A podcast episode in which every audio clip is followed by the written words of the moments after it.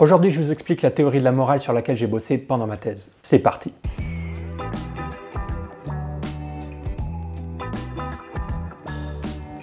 On démarre avec un petit coup de machine à remonter le temps. Imaginez un instant être revenu 50 000 ans en arrière dans la peau d'un chasseur-cueilleur. De ce qu'on sait de la vie de ces humains-là, une grande partie de la journée est passée à coopérer. Coopérer pour chasser, coopérer pour faire de la cueillette, coopérer pour se protéger des prédateurs, coopérer pour construire des abris, coopérer pour cuisiner, coopérer pour mettre sa cagoule en peau de mammouth, etc. En biologie, il y a une définition assez précise de ce que ça veut dire coopérer, mais pour cette vidéo, on va prendre la définition du langage courant qui est grosso modo d'agir ensemble dans un but commun, de faire des trucs ensemble de façon non conflictuelle. Et vous l'avez peut-être remarqué, mais ce qui est formidable quand on fait des trucs ensemble, c'est qu'on peut faire des choses qu'on ne peut pas faire tout seul. Si vous décidez d'aller cueillir des cerises tout seul, vous allez pouvoir ramasser toutes les cerises qui se trouvent sur les branches basses et remplir un panier. Mais si vous décidez d'aller cueillir des cerises avec quelqu'un d'autre qui peut vous faire la courte échelle pour monter dans l'arbre, vous allez pouvoir ramasser beaucoup plus qu'un panier, beaucoup plus que deux paniers. Vous allez avoir accès à toutes les cerises dans l'arbre. Si vous décidez d'aller chasser à plusieurs et que certaines personnes peuvent jouer les rabatteurs, vous allez attraper beaucoup plus de gibier que si vous chassez tout seul et que vous faites fuir le gibier devant vous. C'est pas qu'un truc de chasseur-cueilleur d'ailleurs, aujourd'hui la coopération est toujours omniprésente et bénéfique dans nos sociétés. La division du travail peut être vue comme un exemple de coopération à large échelle. Si en ce moment je peux me permettre d'avoir le cul posé sur une chaise pour vous faire des vidéos plutôt que d'aller chasser, c'est parce que je sais que je fais partie d'une entreprise de coopération avec d'autres humains qui vont produire de la nourriture à ma place et qui me garantissent que mon frigo ne sera pas vide à la fin de la journée.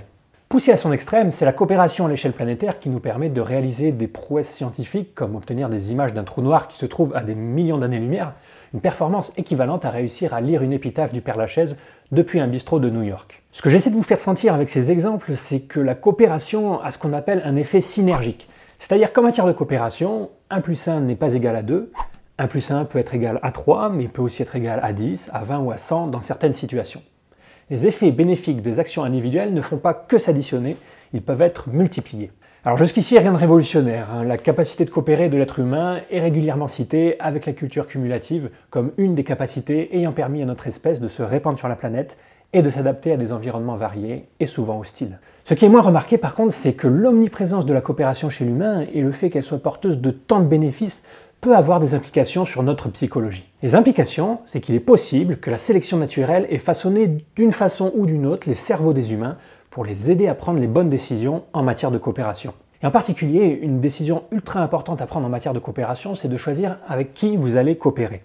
Comment bien choisir avec qui coopérer? Eh bien, une des façons de choisir, c'est d'essayer de faire en sorte que ce que vous gagnez quand vous coopérez soit supérieur à ce qu'on appelle vos coûts d'opportunité. Un coût d'opportunité, ça désigne, dans une situation où vous devez faire un choix, la valeur de la meilleure option que vous n'avez pas choisie. Prenons un exemple. Imaginez que vous voulez aller cueillir des pommes avec quelqu'un et que vous pouvez choisir entre trois personnes que des parents peu inspirés auront nommées A, B ou C. Si vous allez cueillir avec A, vous savez que vous reviendrez avec un panier de pommes. Si vous allez cueillir avec B, vous en aurez deux. Et si vous allez avec C, vous en aurez trois. Si vous choisissez d'aller avec A, votre coût d'opportunité est de 3 paniers de pommes, car c'est la valeur de la meilleure option que vous n'avez pas choisie. Si vous choisissez d'aller avec B, votre coût d'opportunité sera aussi de 3 paniers. Et si vous choisissez d'aller avec C, votre coût d'opportunité sera de 2 paniers. Avec cette définition des coûts d'opportunité, il est très facile de voir pourquoi, dans une perspective de maximisation de bénéfices, il est important non seulement de choisir quelqu'un qui va vous faire gagner plus que zéro, mais aussi et surtout quelqu'un qui va vous faire gagner plus que votre coût d'opportunité. Dans ce cas précis, bien sûr, ça veut dire coopérer avec C. On peut aussi reformuler ça en termes d'investissement. Quand vous êtes en train de choisir avec qui coopérer, vous êtes en quelque sorte en train de faire un investissement. Vous êtes en train de décider comment vous allez utiliser votre temps, comment vous allez investir ces quelques unités de temps que vous avez devant vous. Et un bon investissement de temps, c'est une dépense de temps qui vous permettra de gagner au moins autant que ce que vous auriez pu gagner en investissant ce temps ailleurs. Autrement dit, un bon investissement doit permettre de gagner au moins autant que votre coût d'opportunité. Si vous avez l'impression que je suis en train de parler d'économie et pas de biologie, c'est normal, hein, c'est parce que le concept de coût d'opportunité a été beaucoup étudié en économie, mais en fait c'est un concept qui est beaucoup plus large que ça et qu'on trouve beaucoup en biologie.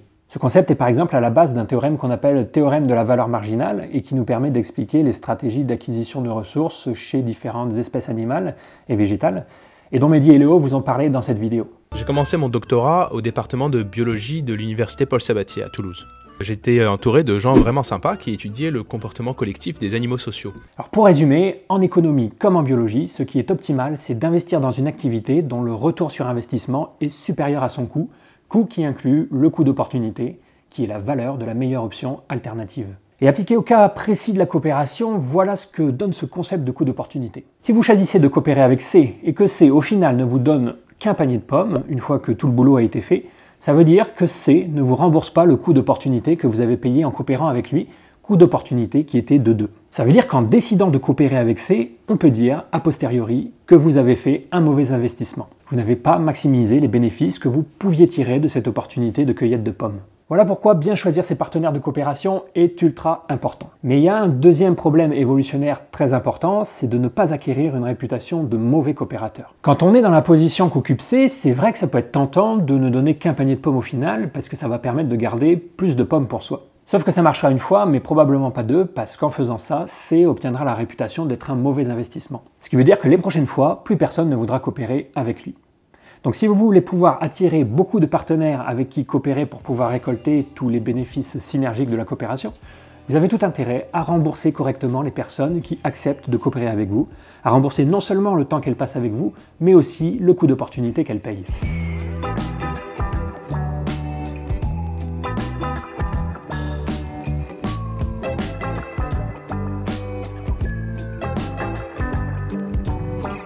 Voilà, ça c'est le principe de base euh, qui n'est pas très dur à comprendre, je pense. L'importance de la coopération dans la vie humaine pose des problèmes de choix de partenaires et des problèmes de gestion de réputation qui peuvent s'analyser en termes de gestion de coûts d'opportunité. Mais que vient faire la morale dans tout ça? Eh bien, si vous acceptez ces prémices que la gestion de coûts d'opportunité a été et est toujours ultra importante dans l'espèce humaine, alors vous pouvez vous demander s'il n'y aurait pas quelque part dans le cerveau humain un mécanisme qui aurait précisément pour but de nous aider à faire ça, nous aider à prendre les bonnes décisions en matière de coûts d'opportunité. Si cette pression de sélection, comme on appelle ça en biologie, a été si importante, on pourrait supposer qu'un mécanisme psychologique nous aidant à résoudre ce problème aurait été favorisé par la sélection naturelle. Un mécanisme qui, étant donné l'extrême importance de la coopération dans la vie humaine, devrait être omniprésent dans notre vie mentale. Un mécanisme qui, étant donné la diversité des situations dans lesquelles des coûts d'opportunité interviennent, s'activerait dans des situations aussi variées que la répartition des richesses, le droit des animaux, la nourriture, la sexualité. Un mécanisme qui, étant donné la gravité de ne pas être remboursé de son coût d'opportunité, nous rendrait fou de rage lorsqu'il détecterait une situation qui ne lui plaît pas. Et quel pourrait bien être ce mystérieux mécanisme dans notre tête? Il n'y a pas tant de candidats que ça. Vous voyez où je veux en venir. L'hypothèse que je veux vous suggérer aujourd'hui, c'est que ce mécanisme de gestion des coûts d'opportunité, c'est la morale. Ce truc bizarre qu'on a dans la tête, qui s'active dans des situations variées et qui est omniprésent dans notre vie mentale, ne remplirait qu'un seul but, calculer des coûts d'opportunité. Le sens moral serait un algorithme cognitif évolué qui vise d'une part à rembourser les coûts d'opportunité qu'on fait payer aux autres, afin de les inciter à coopérer à nouveau avec nous dans le futur, et d'autre part à nous faire éviter les personnes qui ne nous remboursent pas nos propres coûts. Alors avant de continuer, je vais refaire une petite séance de déminage psychologique parce que je suis sûr qu'il y en a qui sont en train de mal interpréter ce que je suis en train de dire. Je ne suis pas en train de dire que la morale consiste à considérer les autres humains comme des investissements. Je ne dis pas que c'est ce qu'il faut faire, ce serait du normatif alors que je ne fais que du descriptif, et je ne dis même pas que c'est ce qui se passe dans notre tête. Si vous pensez que j'ai dit ça, c'est probablement que vous n'avez pas bien compris la distinction ô combien importante entre motivation proximale et motivation ultime que j'expliquais dans la dernière vidéo. Il faut absolument que vous ayez compris cette distinction avant de continuer, sinon vous êtes condamné à patauger pour l'éternité dans les marécages de l'incompréhension biologique. Pour vous le réexpliquer en deux mots, rappelez-vous ma métaphore du sens du goût. On peut très bien dire que le sens du goût a été sélectionné au niveau évolutionnaire pour nous faire manger des aliments riches en énergie et non toxiques, c'est l'explication ultime, sans pour autant en conclure que quand on mange un aliment gras et sucré, on le fait en pensant à tous ces bénéfices que ça va nous apporter pour notre survie. On le fait parce qu'on aime ça, parce que ça nous procure du plaisir, ce qui est l'explication proximale. Bah, c'est pareil pour le sens moral. Quand je dis qu'on peut voir les autres comme des investissements, je ne suis pas en train de décrire les calculs qui se passent dans notre tête, je suis en train de dire que d'un point de vue évolutionnaire, dans une perspective de maximisation de la valeur sélective, ça a du sens de considérer les autres comme des investissements. Ça a du sens de penser que la sélection naturelle nous a façonnés, entre guillemets, pour essayer de tirer le maximum de nos interactions coopératives. Si vous étiez un chasseur-cueilleur en l'an moins 57 360 et que vous aviez réussi à ne pas mourir de faim, ne pas mourir de soif, ne pas mourir de froid, ne pas mourir bouffé par un prédateur, probablement une des choses les plus importantes que vous puissiez faire ensuite pour augmenter vos chances de survie, c'est d'éviter de coopérer avec des gens qui ne remboursent pas vos coûts d'opportunité et de montrer aux autres que vous êtes vous-même un bon investissement en remboursant leurs coûts d'opportunité. Et l'hypothèse serait donc que le sens moral peut aider à faire ça. Mais comment on peut essayer d'apporter un peu plus de crédit à cette hypothèse? Ma très bonne question, et question qui va nous permettre de réfléchir un peu à la façon dont la science avance et prouve ses théories.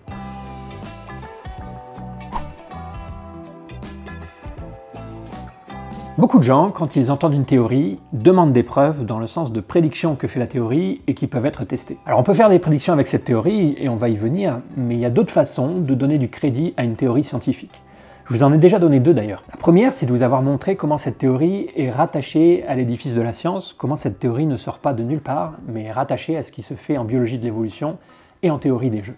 C'est pas une théorie sortie de la tête d'un type qui s'est réveillé un matin en se disant Tiens, je vais vous dire ce que c'est la morale. Et un deuxième point positif en faveur d'une théorie scientifique, c'est sa simplicité. La simplicité d'une théorie ou sa parcimonie est généralement considérée comme une qualité, surtout quand elle permet d'expliquer autant de choses que d'autres théories plus compliquées.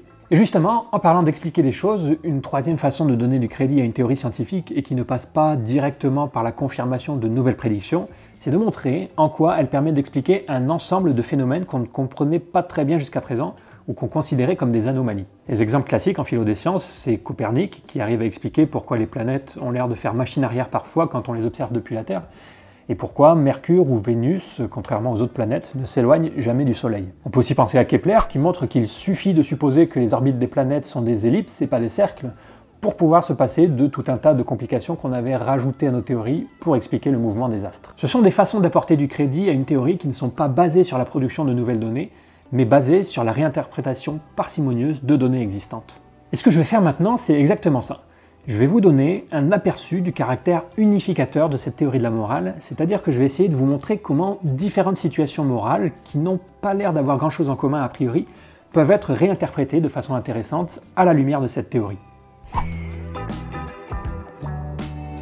Et on commence tout de suite avec une des expériences de philosophie morale les plus connues, l'expérience du trolley, ou du tramway, ou du train fou, ou du petit train qui fait chouchou comme vous voulez. L'expérience, c'est d'imaginer qu'un train fou sans conducteur va écraser 5 personnes qui sont ligotées sur la voie, sauf si vous tirez sur un levier qui va permettre de dévier le train sur une voie secondaire où se trouve une seule personne. La question pour vous est de savoir ce que vous feriez dans une telle situation. Est-ce que vous choisiriez de tirer sur le levier pour sauver les 5 personnes? Cette expérience a été faite des dizaines de fois et en général, les gens disent qu'ils tireraient effectivement sur le levier pour sauver les 5 personnes. C'est pas qu'ils trouvent ça forcément moral, mais en tout cas, c'est la solution la plus acceptable. Which way should the train go?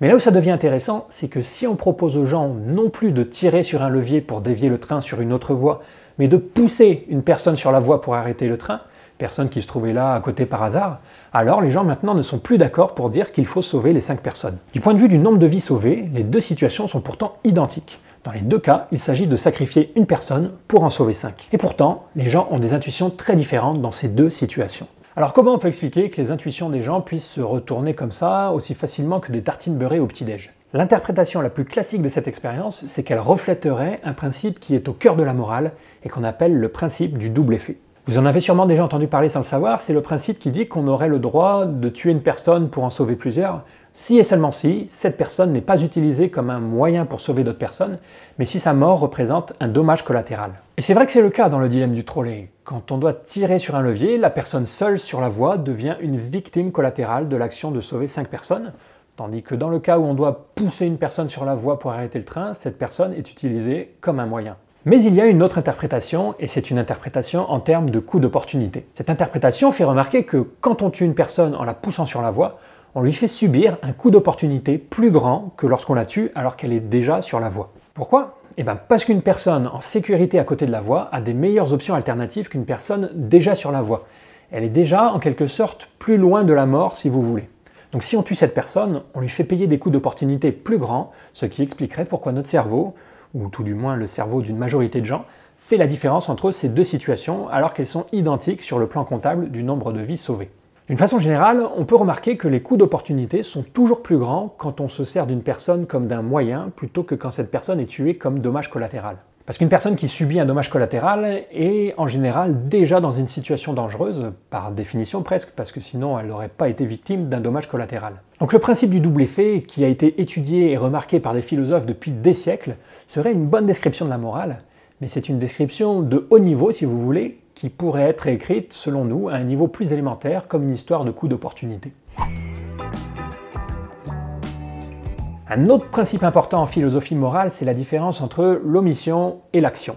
Ça désigne le fait qu'on juge généralement plus sévèrement quelqu'un qui tue activement une autre personne plutôt que quelqu'un qui ne sauve pas une autre personne. Par exemple, si vous maintenez la tête de quelqu'un sous l'eau pour le noyer, on vous jugera généralement plus sévèrement que si vous vous êtes abstenu de sauver quelqu'un qui était déjà en train de se noyer. On juge les actions plus sévèrement que les omissions.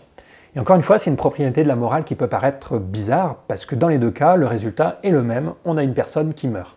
Mais adopter une perspective de coup d'opportunité permet d'éclairer cette bizarrerie en analysant les coups d'opportunité du meurtrier.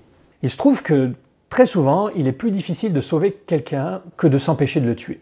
Sauter dans l'eau, nager et mettre sa vie en danger pour sauver quelqu'un de la noyade est plus coûteux que simplement s'empêcher de tenir la tête de quelqu'un sous l'eau. Nos cerveaux semblent prendre en compte à quel point une action est difficile à éviter pour produire un jugement moral. Or, calculer à quel point une action est dure à éviter, c'est calculer la valeur des options alternatives, et c'est donc précisément faire un calcul de coût d'opportunité.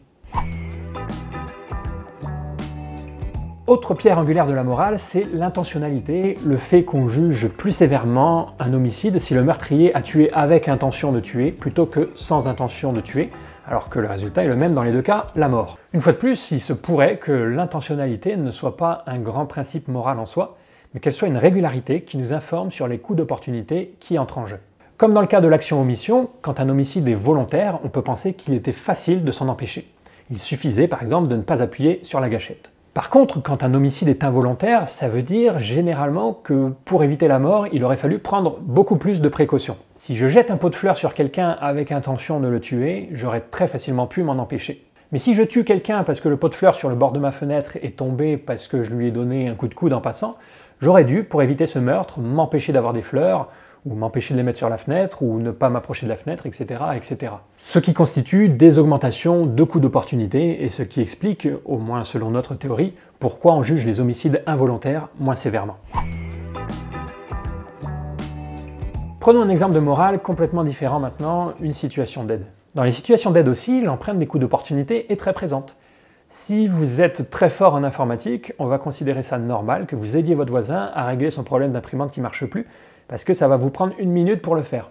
Une minute, ça fait des coûts d'opportunité minimes. Mais si demain tout le quartier commence à défiler chez vous pour vous demander de l'aide, on ne dira plus que vous avez le devoir d'aider tout le quartier, parce que vos coûts d'opportunité seraient alors énormes. C'est aussi un peu ce qui se passe dans le cas du don du sang ou du don d'organes. Il y a beaucoup de gens qui considèrent que c'est un devoir de donner son sang parce que ça se fait rapidement, que notre corps régénère le sang donné en quelques heures et que ça peut sauver des vies. Mais les gens en général ne pensent pas que c'est un devoir d'accepter qu'on nous prélève un œil, un rein ou un poumon. Le coût d'opportunité serait trop grand. Et si la morale c'est une histoire de calcul de coût d'opportunité, on comprend aussi pourquoi le principe de proportionnalité, qui est que plus quelqu'un fournit d'efforts ou travaille longtemps, plus il doit être récompensé, est un principe extrêmement intuitif. Plus quelqu'un travaille longtemps, plus son coût d'opportunité augmente, puisque plus il aurait pu travailler sur un autre projet, et donc plus il doit être rémunéré. On comprend aussi facilement pourquoi nos institutions judiciaires passent autant de temps à calculer des compensations pour les victimes, allant même jusqu'à rembourser les frais d'avocat. Elles font du remboursement de coûts d'opportunité. Dernier exemple pour la route. Dans une vidéo qui s'intitule Cette expérience de pensée morale, Monsieur Phi teste à quel point l'est est utilitariste, c'est-à-dire qu'il présente à plusieurs scénarios où il faut décider soit d'allouer 5 machines de l'hôpital à 5 patients différents, pour tous les sauver, soit de les allouer toutes à un seul patient, que l'on appelle patient 0. Dans cette version de base, presque tout le monde est d'accord pour dire qu'il faut sauver les 5 patients. Tout le monde est, ou a l'air d'être en tout cas, utilitariste. Et puis M. Phi essaie de changer le jugement moral de lait, et c'est intéressant de voir quelle stratégie il emploie pour ça. Voilà le deuxième scénario qu'il propose. Tu as été d'abord informé que le patient 0 est arrivé. Comme il a 5 blessures létales et que tu as justement 5 machines pour les soigner, tu as immédiatement donné l'ordre qu'on les branche sur lui. Mais juste après, alors que rien n'a encore été fait, aucune machine n'est encore branchée, on t'informe que les patients 1 à 5 viennent d'arriver. Si tu ne fais rien, les robots vont suivre ton premier ordre et sauver le patient 0. Mais tu peux donner un contre-ordre pour sauver plutôt les patients 1 à 5. Vous feriez quoi vous? Dans cette deuxième version, le patient 0 est arrivé en premier et l'ordre a été donné de brancher les machines sur lui. Cette information, qui suffit à changer le jugement de certaines personnes, est selon moi, selon nous, à interpréter comme une augmentation de coût d'opportunité de ce patient zéro. En prenant la décision de le brancher, ses chances de survie ont été virtuellement améliorées, et donc sa meilleure option alternative a été augmentée si on le tue, et donc c'est plus dur de choisir de réorienter les machines sur les autres patients dans ce cas-là. Dans les scénarios suivants, voilà les modifications qui interviennent. Le patient 0 est effectivement branché à une machine, puis il est branché à 5 machines, puis il est effectivement sauvé sans le savoir. À chaque nouveau scénario, les coûts d'opportunité augmentent pour le patient 0. Plus le patient 0 est proche d'être soigné, plus il subirait un coût d'opportunité important si on le laissait finalement mourir. Et de façon remarquable, les jugements moraux des gens évoluent au fil de ces changements de coûts d'opportunité. Dans une autre vidéo, Lé et Thibault débattent de savoir, à supposer qu'il soit acceptable de tuer des humains pour leur prendre leurs organes et soigner d'autres gens, est-ce qu'il est préférable, petit 1, de faire grandir ces humains en captivité dans une ferme à humains, ou petit 2, de les laisser vivre une vie normale jusqu'à leur assassinat? Et voilà leur dernière réflexion à ce sujet. Je pense que le... Il y a une notion de changement qui est, qui qui est importante quelque part. Parce qu'on a l'impression que euh, enfin celui qui a grandi dans une ferme, euh, lorsqu'il meurt, il, ça change pas grand-chose. Que... Alors que celui qui, a vécu heureux jusqu'à 20 ans, euh, bah, lorsqu'il meurt, ça, enfin, ça, ça, change quelque chose. Quoi. Donc il faut pas donner aux gens, parce que à partir du moment non mais je, je, vois l'intuition, c'est qu'il y a l'idée qu'on lui cause un tort plus grand parce que justement il avait davantage. Et que d'une certaine façon il faudrait minimiser le tort. Et en un certain sens, en n'accordant strictement rien à ces individus, bah, on minimise les torts. Parce que euh, il n'y a pas de moment où on les prive de quelque chose. Euh, enfin, en un sens si, mais on, on, le perçoit moins ce tort parce qu'on on les prive pour ainsi dire dès le départ. Il n'y a pas une sorte de situation de référence qui correspondrait à leur état normal vis-à-vis desquels on, on, les prive. Je pense que c'est vraiment ça en fait. C'est l'histoire de référence. Après euh, justement cette, cette façon d'analyser les choses en termes de tort vis-à-vis d'une certaine situation de référence c'est pas utilitariste. Non c'est clairement pas utile. Enfin, donc euh... pas aller trop vite dans mes mots mais parce que l'utilitariste s'intéressait plutôt vraiment à, la, vraiment à la quantité de bonheur, pour ainsi dire. Et... Ouais, non, c'est pas utilitariste. Je, je vais réfléchir à inventer des variantes pour exploiter ce truc-là de la situation de référence. Euh, il y a des trucs à faire sans doute. Les trucs intéressants à faire, selon moi en tout cas, c'est d'analyser cet effet de la situation de référence, comme ils appellent ça, en termes de coût d'opportunité. Ce que font Thibaut et Lé de façon remarquable en direct dans cette vidéo, c'est, selon moi, mettre le doigt sur le fait que les coûts d'opportunité sont effectivement un paramètre extrêmement important pour notre morale intuitive.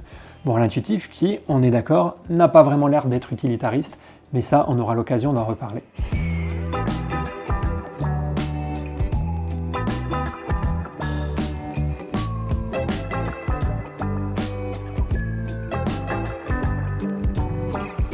Bien, on va s'arrêter là pour les exemples. Alors je rappelle ce que j'ai voulu faire avec cette accumulation d'exemples, c'est montrer comment une interprétation de la morale en termes de coût d'opportunité permet d'unifier un ensemble de résultats en philosophie et psychologie morale, résultats qui pour certains pouvaient passer pour des anomalies. Maintenant, pour prouver cette théorie, on peut aussi faire de la science plus classique, entre guillemets, en essayant de tester ses prédictions, en essayant de la confirmer ou de la falsifier. Et c'est une grande partie du boulot des psychologues qui bossent sur le sujet aujourd'hui. Le Graal, ce serait, à partir de cette théorie des coûts d'opportunité, d'arriver à prédire les jugements moraux des gens. De dire, dans telle situation, étant donné que telle et telle personne subissent tel et tel coup d'opportunité, leur jugement moral devrait être ça. Ça, ça serait vraiment cool. Mais malheureusement, c'est pas si simple que ça, parce qu'il est très dur de savoir comment nos cerveaux calculent les coûts d'opportunité. Pour reprendre mon petit schéma, pour arriver à prédire les jugements moraux, il faut non seulement avoir une théorie de la morale, une théorie des calculs que fait le sens moral, ce que l'on a maintenant, mais il faut également avoir connaissance de l'ensemble des entrées qui nourrissent ce sens moral. Et ça, c'est une tâche incroyablement dure. J'aurais besoin de télécharger l'intégralité des croyances et des informations sur le monde d'une personne avant de pouvoir prédire ses jugements moraux. Que ce fichier pèse 100 gigas ou quelques octets pour certaines personnes, je suis pas sûr de voir cette prouesse réalisée avant ma mort. Ce que font les psychologues pour essayer de contourner ce problème, c'est de tester les intuitions morales des gens dans des scénarios très simples. C'est un des intérêts du dilemme du trolley d'ailleurs, où on a une situation relativement simple. Mais même dans ce cas, on ne maîtrise pas tout. Les gens peuvent continuer à se poser des questions, par exemple savoir euh, qu'est-ce que faisaient ces cinq neuneux sur la voie ferrée. Et en fonction des réponses qu'ils vont donner à ces questions, leur calcul des coûts d'opportunité sera différent. Donc même dans des situations contrôlées en laboratoire, les gens arrivent avec tout un tas de croyances sur le monde qui compliquent énormément la prédiction de leurs jugements moraux. Et c'est aussi pourquoi je pense que même si un jour on arrive à avoir une théorie de la morale parfaitement ficelée, on continuera à avoir plein de débats moraux, et notamment plein de débats moraux en matière de politique, parce qu'on sera toujours en train de se chamailler sur comment calculer les coûts d'opportunité, quelle personne subit quel coût d'opportunité, etc.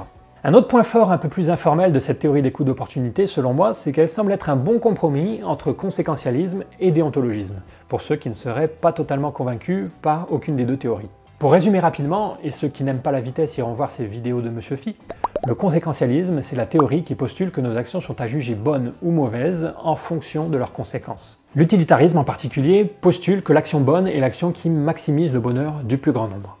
D'un autre côté, les déontologistes pensent que l'action bonne n'a rien à voir avec un calcul de conséquences, qu'il existe certaines actions, comme mentir ou tuer par exemple, qui sont intrinsèquement mauvaises, quelles que soient leurs conséquences. Et vous avez peut-être remarqué que chacune de ces théories a l'air d'avoir des défauts qui font qu'on a du mal à y adhérer complètement. On reproche souvent au déontologisme d'être trop rigide et que ces grands principes comme tu ne dois pas mentir sont bien mignons, mais si ça veut dire devoir dénoncer des personnes que l'on cache chez soi, ça paraît aller un peu trop loin. L'utilitarisme n'a pas ce problème de respect des grands principes puisque tout est affaire de calcul des conséquences. Par contre, l'utilitarisme semble aussi aller trop loin quand il postule qu'on aurait le droit de tuer une personne dans la rue pour lui prélever ses organes si ça permettait de sauver 5 personnes. C'est exactement ce que montrait la vidéo de Monsieur Phi d'ailleurs. Bref, utilitarisme et déontologisme ont tous les deux des conséquences très contre-intuitives. A noter que c'est pas complètement justifié de reprocher au déontologisme et à l'utilitarisme d'être des théories contre-intuitives, parce que ces théories n'ont pas été créées pour être intuitives. Elles n'ont pas été créées pour décrire la morale, elles ont été créées pour prescrire la morale. Mais c'est généralement considéré comme un bon point pour une théorie prescriptive de la morale d'être intuitive et c'est sur leur caractère intuitif que beaucoup d'entre vous vont les juger. Donc ce que je veux dire, c'est que si vous trouvez que déontologisme et utilitarisme sont contre-intuitifs, c'est probablement que si on les considérait comme des théories descriptives, ce qu'elles ne sont pas à la base, on est bien d'accord, elles ne seraient pas satisfaisantes. Et la théorie des coûts d'opportunité semble pouvoir résoudre les problèmes du déontologisme et de l'utilitarisme. La théorie des coûts d'opportunité n'est pas obligée de suivre aveuglément des grands principes, parce que comme l'utilitarisme, elle fait appel à un calcul qui prend en compte les particularités de chaque situation. Mais la théorie des coûts d'opportunité fait des calculs différents de l'utilitarisme, elle ne fait pas de la maximisation du bonheur, mais du remboursement de coûts d'opportunité. Les grands principes moraux, comme tu ne tueras point, tu ne mentiras point, ou les grands droits, comme le droit à la vie, le droit de propriété, le droit d'étudier la géologie, sont vus par cette théorie comme des régularités morales, mais des régularités qui acceptent des exceptions. Quand on demande à des gens si c'est un principe moral universel que mentir c'est mal, ou que le meurtre c'est mal, ils vont sûrement répondre oui, parce que c'est vrai dans 99% des cas. Mais quand on leur demande de réfléchir en situation concrète, par exemple dans le cas où on cache quelqu'un chez soi, on se rend compte qu'il y a des cas où ils vont trouver le mensonge acceptable. Même chose pour le droit à la vie. Si vous arrêtez quelqu'un dans la rue et que vous lui demandez comme ça, à brûle pour point, s'il existe une telle chose que le droit à la vie, il va sûrement vous répondre oui. Mais ensuite, si vous faites réfléchir cette personne à des situations concrètes, comme la légitime défense, on se rend compte que beaucoup de personnes vont faire des exceptions à ce droit à la vie. Un autre exemple est bien sûr celui de l'avortement pour lequel beaucoup de personnes acceptent de faire un compromis entre le droit à la vie et d'autres droits comme le droit à disposer de son corps. La philosophe qui a beaucoup réfléchi à tout ça s'appelle Judith Jarvis Thompson et le visionnage de cette vidéo de Monsieur Phi vous en dira plus sur ces réflexions qui font partie pour moi des réflexions les plus importantes que vous pouvez avoir en philosophie morale. Pour clarifier ma vision des grands principes moraux, prenons une métaphore de la bouffe, puisqu'il n'y a que comme ça que vous comprenez. Si vous me dites les gâteaux c'est bon, les bonbons c'est bon, les glaces c'est bon, je vais vous dire certes, mais Petit 1, c'est une régularité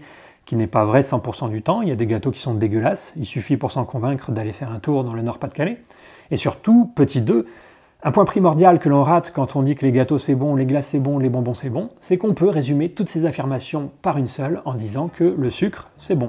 Donc si je reprends mon petit schéma de la morale vu comme un algorithme, pour moi, les grands principes moraux sont des régularités qu'on retrouve ici en sortie de l'algorithme. Mais le fait que ces principes moraux acceptent des exceptions montre, selon moi, que ces principes ne sont pas codés en dur au sein même de l'algorithme, qui lui continue à faire tranquillement des calculs de coûts d'opportunité.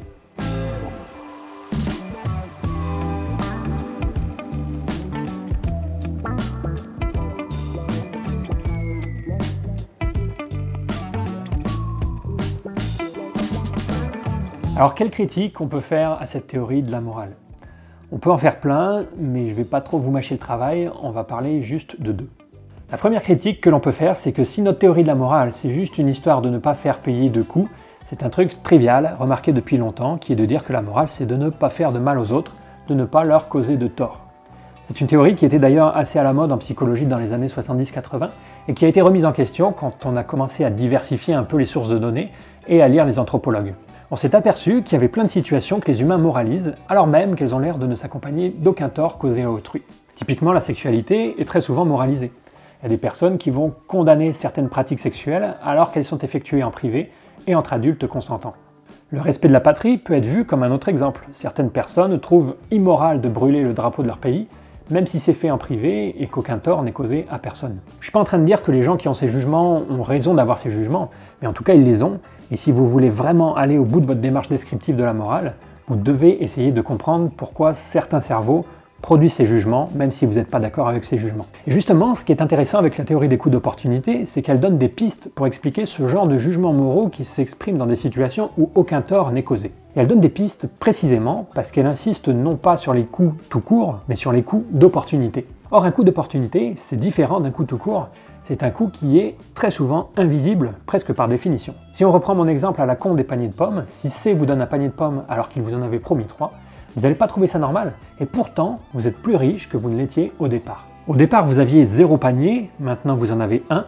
Donc si on se contente d'une analyse de coût classique, on peut très bien en conclure que tout va très bien et qu'aucun coût n'a été payé, et donc qu'il n'y a pas lieu de se plaindre.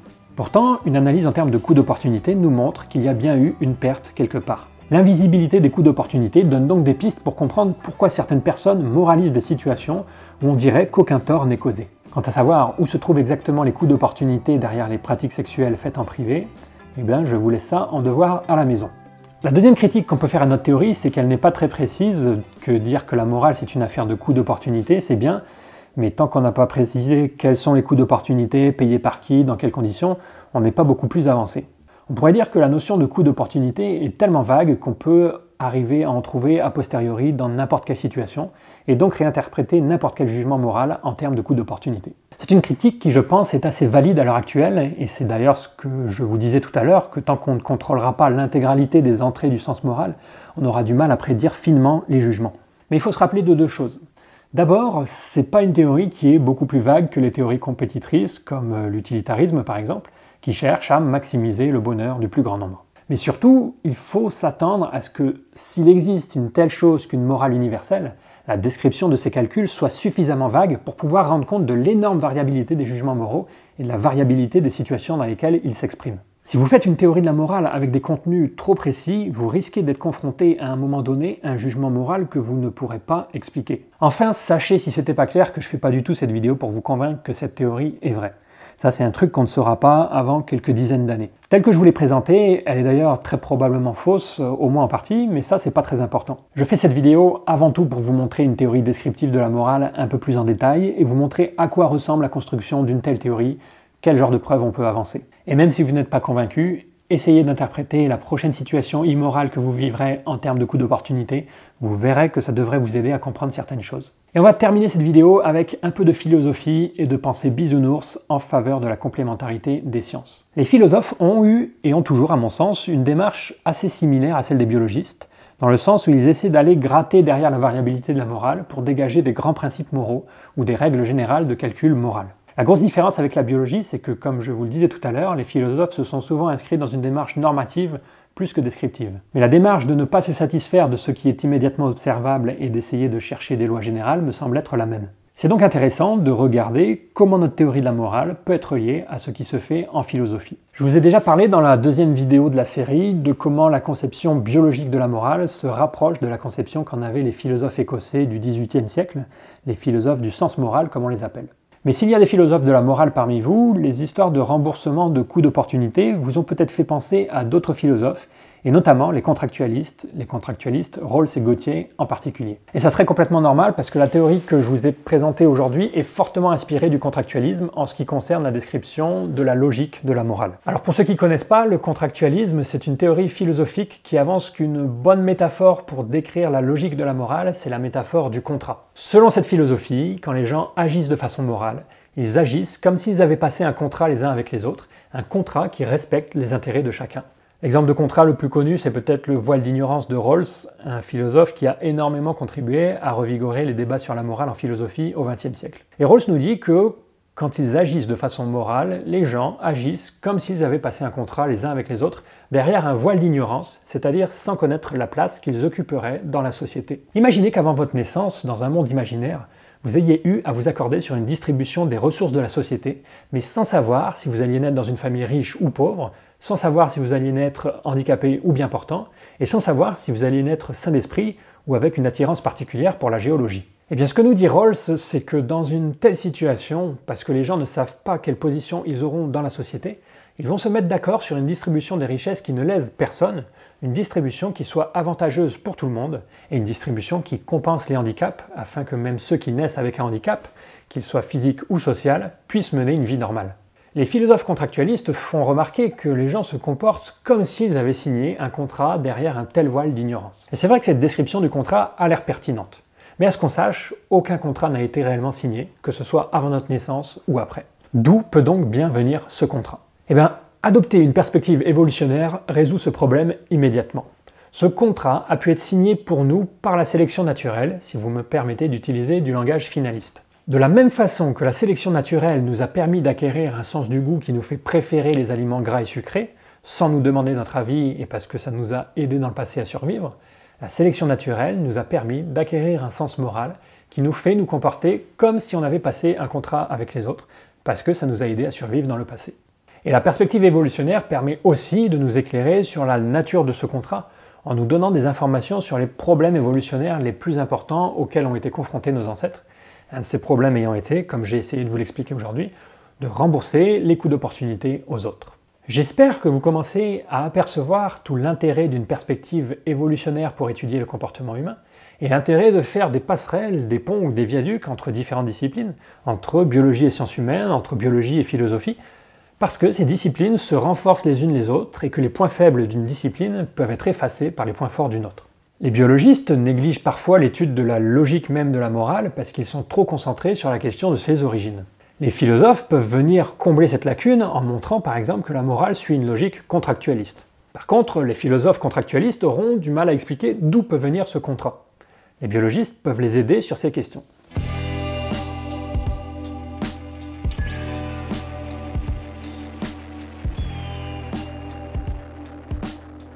D'ailleurs, je tiens à préciser que Nicolas Baumard, un de mes deux directeurs de thèse et qui a posé les bases de cette théorie, a fait des études de philosophie et sciences sociales avant de s'intéresser à la biologie.